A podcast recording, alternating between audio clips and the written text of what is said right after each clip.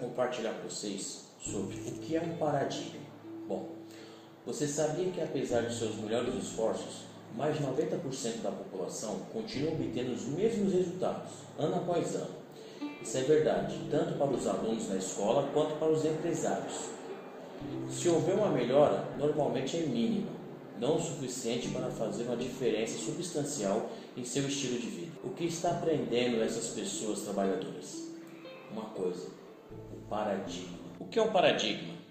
Um paradigma pode ser comparado a um programa que foi instalado em sua mente subconsciente. Um paradigma é uma infinidade de hábitos que são alojados em sua mente subconsciente. É um programa mental que tem controle quase exclusivo sobre o seu comportamento habitual. Quando você pensa sobre isso, praticamente todo o seu comportamento é habitual.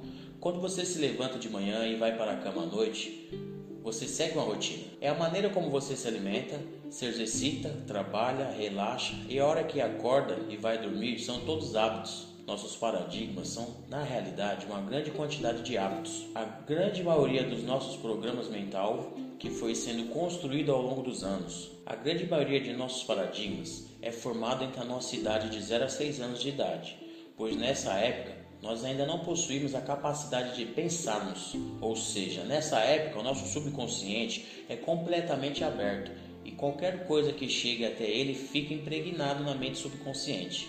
Nossos paradigmas são, na realidade, hábitos que herdamos das pessoas que nos cercavam e as quais tinham influência sobre nós.